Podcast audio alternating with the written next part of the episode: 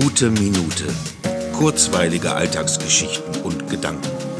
Mein Name ist Matthias Hecht und jetzt geht's auch schon los. Auf geht's, Richtung 100. Äh, Podcast-Episoden meine ich natürlich, nicht Alter.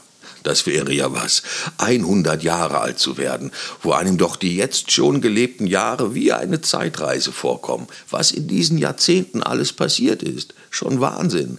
Wenn man sich alleine nur daran erinnert, wie man damals im orangenen Opel Kadett B Coupé durch die Innenstadt von Münster fahren, bei offenem Fenster und voller Lautstärke die gerade entdeckte Band Nirvana gehört hat, dessen Sänger schon fast eine ganze Berufskarriere nicht mehr unter uns ist.